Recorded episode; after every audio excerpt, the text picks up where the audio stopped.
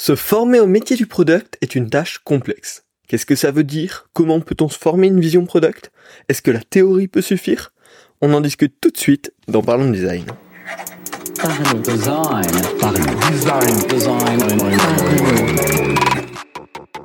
Parlons Design saison 6 est supporté par son partenaire privilégié, la Kakatoes Academy. La nouvelle façon de se former au design.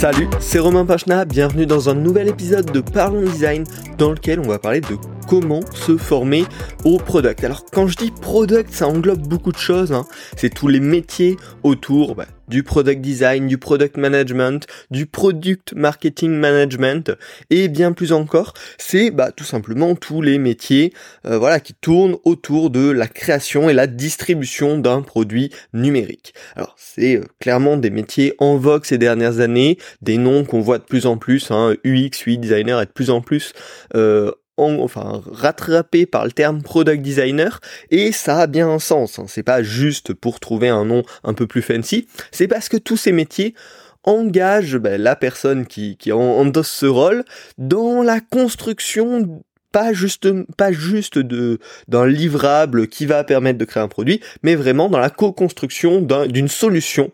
Euh, et donc le point commun, c'est vraiment tous ces métiers, ça vise à construire une solution répondant aux besoins utilisateurs et aux besoins business de l'entreprise. On n'est plus seulement d'un côté ou de l'autre, vraiment tous les partis doivent prendre en compte ces deux côtés, cette adéquation entre bah, qu'est-ce que les gens euh, ont besoin, qu'est-ce qu'ils vont utiliser avec euh, plaisir ou en tout cas euh, pour, répondre à, quelque chose euh, qui, auquel ils, sont dans l'obligation de répondre, et en même temps derrière comment l'entreprise va pouvoir en tirer un revenu suffisant pour que bah, tout simplement ça puisse continuer sur le long terme et qu'on puisse continuer à offrir cette solution aux utilisateurs pendant encore longtemps tout en en retirant un minimum de bénéfices à minima pour payer les employés et, et pouvoir investir pour la suite. Vraiment, c'est, enfin, pour moi, à mon sens, c'est ça qui différencie tous ces métiers de product de tous leurs noms qui voulaient dire à peu près la même chose avant, mais sans cette nomenclature product. Et alors, ce qui est embêtant, enfin à la fois intéressant, c'est que ça demande donc une compréhension plus large que la théorie de bah, comment je réponds à mon métier, de comment je gère des projets ou comment euh, je euh, conçois une interface qui répond au brief qu'on m'a demandé. Ça demande une compréhension de qu'est-ce que ça coûte de faire ce que j'ai en tête, combien de temps ça va prendre, quel est le risque que ça implique derrière sur oui l'expérience utilisateur mais à la fois sur le business, quel est l'impact de ce que je vais délivrer? Est-ce que c'est une grosse partie de nos utilisateurs ou non? Est-ce que c'est des utilisateurs qui ont un gros impact sur d'autres expériences ou non? Et il y a vraiment voilà ce besoin de comprendre beaucoup plus que son propre scope et d'avoir cette vision plus large. Et finalement, tous ces métiers-là, c'est des métiers bah, de prise de décision. De prise de décision, certes, basée sur la collecte d'informations, côté user, côté business, côté analyse, côté data, côté ce que vous voulez. Mais la finalité, c'est de prendre des décisions qui vont être bonnes pour le produit sur le plus ou moins long terme. Mais clairement, bah, au départ, ça crée un manque de légitimité fort parce que bah, créer un produit, euh, ça, voilà, bah, il faut l'avoir fait pour comprendre quels sont les risques et quels sont bien les impacts. Et ça prend du temps, clairement, d'acquérir cette confiance, cette expérience. L'idée dans ce podcast, c'est bah, on va répondre à comment accélérer cet apprentissage et augmenter bah, du coup sa valeur le plus rapidement possible en tant que product designer, product manager. Moi, il y a une méthode qui m'a énormément aidé. Alors c'est pas parfait, hein, et j'ai encore énormément de choses à apprendre, bien évidemment. Mais en tout cas, euh, certaines pratiques peuvent énormément vous aider, en tout cas à minima à vous sentir légitime, et je l'espère à être réellement plus compétent là-dedans globalement, il y a quatre moyens de se former euh, à cette vision product. Hein. c'est un peu dur à définir, mais en tout cas à cette compréhension de tout cet écosystème. Bon, la, la seule vraie formation déjà, c'est la création d'un produit, mais on peut le faire de quatre façons différentes. La première, la plus traditionnelle, c'est en entreprise, en rejoignant un poste de product manager, product designer, et de travailler au sein de cette entreprise. Bien évidemment, là, ça va être hyper intéressant parce qu'on va avoir de l'expérience hyper concrète avec, normalement, un impact concret sur beaucoup d'utilisateurs. Par contre, vous allez quand même rester dans un scope relativement réduit, qui est le vôtre, et ça va prendre énormément de temps pour acquérir ces compétences. Mais globalement, il va souvent falloir vivre cette expérience-là. Par contre, autour de ça, vous avez plein de façons pour euh, étendre cette vision produit de manière un petit peu plus personnelle. La première que je vais vous recommander et dans laquelle on va creuser en profondeur dans cet épisode, c'est de créer un produit personnel. C'est vraiment un produit pour soi qui répond à ses propres besoins. Mais ça permet déjà d'avoir une vision scope large, c'est-à-dire les problématiques techniques, les problématiques de définition de besoins, les problématiques de priorisation, de comment on trouve le temps, comment, quel temps va prendre telle euh, création. Mais, et en plus, bah, c'est relativement large. Donc on va toucher dans un temps très court beaucoup de choses différentes. Par contre, bien évidemment, bah, le problème de cette méthode, c'est que l'impact euh, des décisions est relativement faible, voire quasi inexistant. Pour autant, je trouve que c'est une très bonne méthode pour étendre son, son scope et sa vision de tout ce qui touche au produit. La deuxième méthode, un petit peu plus avancée, c'est ce que j'appelle le produit de niche. C'est on va créer, bah, encore à titre personnel, à compte personnel, un petit produit qui va potentiellement toucher un juste quelques utilisateurs, mais en tout cas qu'on va livrer réellement aux utilisateurs en définitive. Là, bah, encore une fois, on a un scope hyper large, c'est relativement rapide à créer, et on va pouvoir commencer à avoir un impact tangible. Parce que même si c'est quelques dizaines, quelques centaines ou quelques milliers d'utilisateurs, bah là, on a vraiment fait le parcours de A à Z, de la livraison, de la création d'un produit, de l'itération d'un produit, du check d'un market fit ou non. Et donc ça, c'est extrêmement intéressant. On va également en parler dans ce podcast. Et enfin, en dernier, la méthode, à mon avis, ultime, hein, vraiment, et qui pourra vous différencier de n'importe qui en termes de vision produit, bah, c'est euh, de, faire de l'entrepreneuriat à, temps plein. Bah, là, forcément, c'est l'endroit où on va pouvoir avoir cette meilleure compréhension la plus détaillée, la plus en profondeur des enjeux product, parce qu'on aura touché à tout, on aura eu cette responsabilité vraiment hyper tangible. Par contre, bah, c'est un gros tout coût en temps, en argent, et un mode de vie aussi qui va devoir s'adapter à ça. Mais clairement, si vous avez une expérience d'entrepreneuriat concrète, ça vous différenciera énormément de la plupart des product designers, product managers, parce que bah, c'est ça qui est le plus proche de comprendre une vision product. Mais bon, on va pas s'attarder là-dessus aujourd'hui. Commençons avec les deux premières, les deux techniques que je vous recommande, le produit perso et le produit de niche. Comment se lancer dans ce type d'expérience pour acquérir une meilleure vision product? Alors, on va commencer par la création d'un produit perso. L'idée, c'est de créer une solution pour soi-même à un problème qu'on rencontre. Et bah, durant cette expérience, on va effectuer un processus de création produit de A à Z. Pour ça, bah, c'est relativement simple. Faut trouver une idée, se lancer. Je vais vous recommander quelques conseils, bien évidemment. Alors, en exemple d'idée que vous pouvez euh, lancer pour euh, cette création de produits perso, bah c'est typiquement si vous faites du, du freelance ou euh, sous un statut auto-entrepreneur, vous pouvez vous créer un outil perso de la gestion de vos clients. Au lieu d'utiliser une solution préconçue, créez ce qui répond à vos besoins. Et vous pouvez faire ça dans un espace Notion ou un espace Coda. Il n'y aura pas de développement, certes, ce sera un petit peu loin d'un produit, mais ça va demander toute cette réflexion de quels sont mes besoins, comment je peux les structurer pour y arriver, comment je vais le mettre en place réellement, quelles sont les contraintes, combien de temps ça va me prendre de faire telle chose que j'adorerais? Ah oui, certes, mais ça va me prendre deux semaines, on va voir à quel moment on le repriorise. Euh, et ensuite cette notion d'itération. Je suis mon propre utilisateur et je vais euh, bah, améliorer mon produit au fur et à mesure. Une autre idée, ça peut être bah, des outils d'analytics, euh, de votre sommeil, de votre budget. Là, pareil, ça peut se faire dans une Google Sheet avec des automatisations Zapier, par exemple, ou des choses comme ça. Et bah là, ça va vous apporter une réflexion sur bah, quelles sont les métriques qui sont vraiment intéressantes et qui vont apporter de la, valeur derrière Comment je peux les récupérer? Est-ce que ça en vaut le coup? Euh, Comment je vais faire pour pouvoir enregistrer cette donnée simplement? Et encore une fois, cette réflexion de tous les end touch points avec le produit euh, que vous êtes en train de créer vous-même. Ce que j'ai fait récemment aussi, c'est pour, euh, bah, là je crée un podcast, donc je me suis créé un outil pour créer mon podcast. Un outil pour générer mes miniatures plus facilement sous la forme d'une app iOS et un petit processus de montage automatisé avec Zapier. Et donc là, pareil, ça passe par une définition des besoins, qu'est-ce qui est vraiment important, comment je peux réduire au maximum la friction utilisateur et toute cette réflexion? Mais on peut le pousser bien sûr avec plein d'autres idées. Euh, si vous êtes gros utilisateur de Figma, ce qui est potentiel en, étant en écoutant ce podcast, bah, vous pouvez créer un plugin pour automatiser quelque chose ou donner accès à quelque chose. Et donc ça va être répondre à ses propres besoins et découvrir qu'est-ce que c'est de créer un produit de A à Z, même si là, dans ce cas-là, c'est un micro-produit. Alors, bien évidemment, j'ai quelques conseils parce que bah, au début, ça peut faire un peu peur. Donc vraiment, ne soyez pas intimidés par ce que vous allez devoir apprendre sur le chemin parce que la valeur, elle est exactement ici.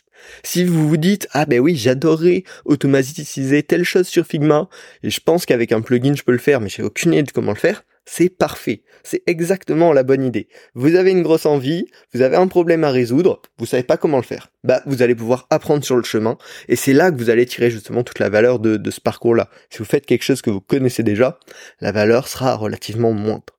Donc, s'il y a beaucoup de choses à apprendre, c'est parfait, lancez-vous. Deuxième conseil, choisissez une idée qui vous anime. C'est pas dans, le cadre d'un petit produit perso hein, qu'on veut lancer pour euh, aider justement à se former cette vision produit. Euh, c'est pas forcément le, le, problème le plus fort ou euh, l'idée qui semble la plus utile, la plus prometteuse qui doit être priorisée. C'est quelque chose qui vous anime, qui vous donne envie d'aller jusqu'au bout. Et donc, justement, bah, gardez cet objectif en tête. L'objectif, c'est de répondre à ce besoin initial, c'est pas de suivre le process de design ou de product management euh, parfait qu'on voit dans les articles médiums. Non, non, non. Justement, en fait, ces process-là, ils viennent de raisons antérieures, de gens qui avaient créé des entreprises en partant de rien sans méthodologie, ils ont créé cette méthodologie pour répondre à leurs besoins. Et donc en fait, en créant un produit sans appliquer ces méthodologies, mais juste en répondant à nos propres besoins, en structurant notre propre méthodologie, on va mieux comprendre pourquoi les pratiques maintenant très diffusées de product fonctionnent comme ça. Donc faites-le avec l'objectif en tête, pas le process pour y arriver. Ça vous apportera encore une fois bien plus de valeur. Et bien évidemment, bah, au fur et à mesure euh, que vous progressez dans votre projet, bah, complétez vos processus avec les nouveaux apprentissages, itérez dessus, euh, potentiellement poussez-le plus loin. Et c'est comme ça que vous allez en tirer de la valeur. Donc n'ayez pas peur, il n'y a rien de trop petit, il n'y a rien de pas assez intéressant à ce stade. Le but c'est de créer quelque chose et de se dire ok en fait si je pars de rien et que je dois créer un produit livrable, même si c'est qu'à moi, bah, je suis capable de le faire et je comprends tout ce que ça va impliquer, tous les gens que ça va pouvoir toucher, tous les métiers que ça va pouvoir toucher au fur et à mesure de ça et comment je fais pour que ce soit réellement le meilleur. Donc n'hésitez pas à vous lancer. Si vous voulez passer encore un petit peu au stade supérieur, la deuxième proposition euh, que, que, je vais vous faire dans ce podcast pour vous former, c'est ce que j'ai appelé le produit de niche. Alors là, l'idée, c'est vraiment de créer une solution qui sera euh, release au public, qui sera rendue disponible aux gens. Le but, ça va être de créer un véritable produit de A à Z qui comprend aussi les questions de marketing et les questions business, qui est bah, comment je vais faire connaître ce produit-là et euh, est-ce que je vais réussir à en tirer plus d'argent que ce que ça m'a coûté de le créer. Et là, direct, on monte dans un niveau de complexité bien plus important. Également, bah, sur le sujet, choisissez quelque chose qui vous plaît. Il y a quand même trois grandes catégories, si vous n'avez pas trop d'idées, qui peuvent vous aider à, vous lancer. Tout ce qui est app de gestion, euh, de ressources, euh, de fontes, de tâches, de photos, de ce que vous voulez. Il y a plein de trucs à faire là-dedans. Euh, tout ce qui est annuaire, de restaurants, de végétaux, de livres, de films, de ce que vous voulez encore une fois. C'est toujours des produits relativement faisables techniquement euh, et qui peuvent être euh, hyper intéressants euh, pour certaines niches. Et tout ce qui est simulateur aussi, d'investissement, de budget, de temps, de plein de choses aussi comme ça. Donc voilà, c'est des petites idées, mais bien sûr, prenez un sujet qui vous plaît. Et derrière, ça peut prendre plein de formes différentes, hein, selon, euh, bah, selon vos compétences, selon ce qui correspond aussi le mieux techniquement, juste en, en termes d'interface pour vos futurs utilisateurs.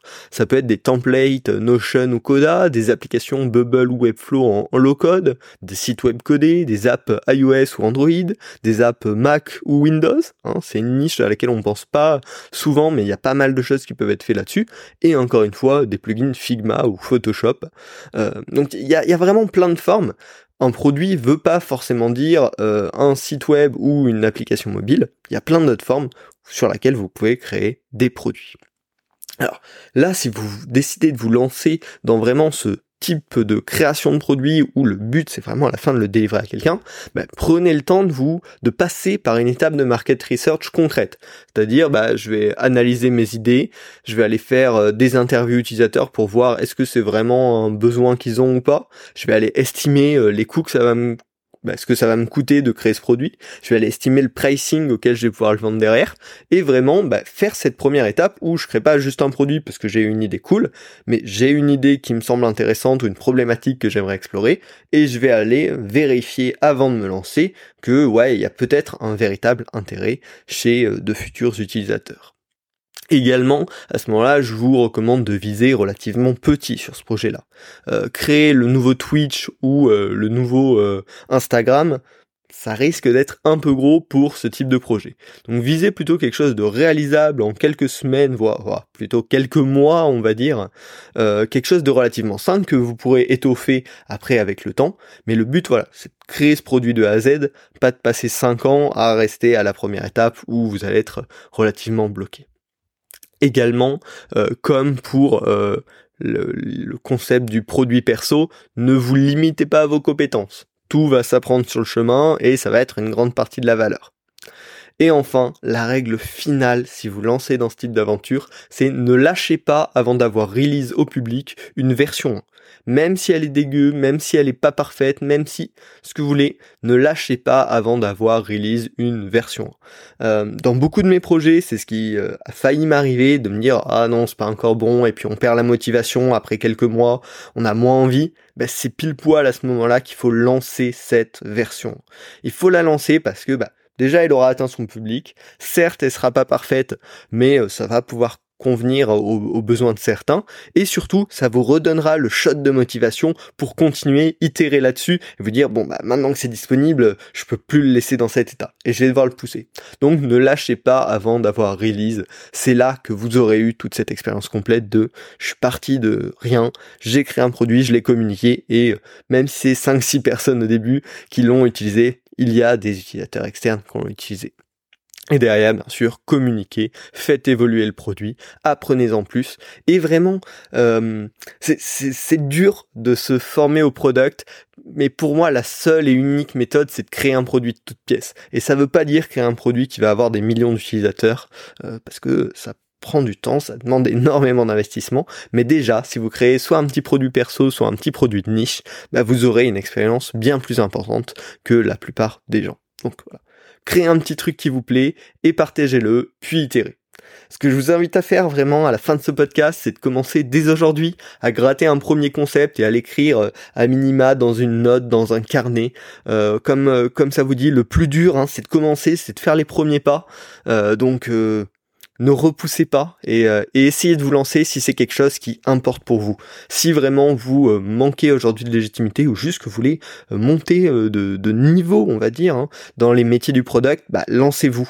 vous pouvez toujours trouver quelques heures par semaine, sacralisez-les pour toujours travailler sur votre projet et, et ce sera, je l'espère, un kiff et en plus potentiellement de beaux apprentissages autour. Si cet épisode vous a plu, je vous invite à le partager. Il est hyper important pour moi. Euh, vraiment, c'est une philosophie et des méthodes que j'essaye d'appliquer à moi-même euh, et que, que, je trouve hyper agréable en fait. Euh, je j'y ai passé du temps sur ces projets perso, bah, le podcast en fait partie. Et en fait, oui, c'est, on peut percevoir ça comme du travail, mais c'est aussi un plaisir de créer, de donner vie à des choses, de le partager autour de soi à ses amis et derrière un petit peu plus loin euh, si, euh, si, si, ça marche mieux.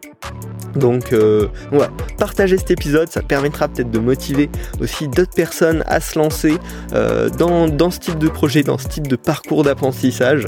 Et puis on se retrouve la semaine prochaine pour un nouvel épisode. Salut.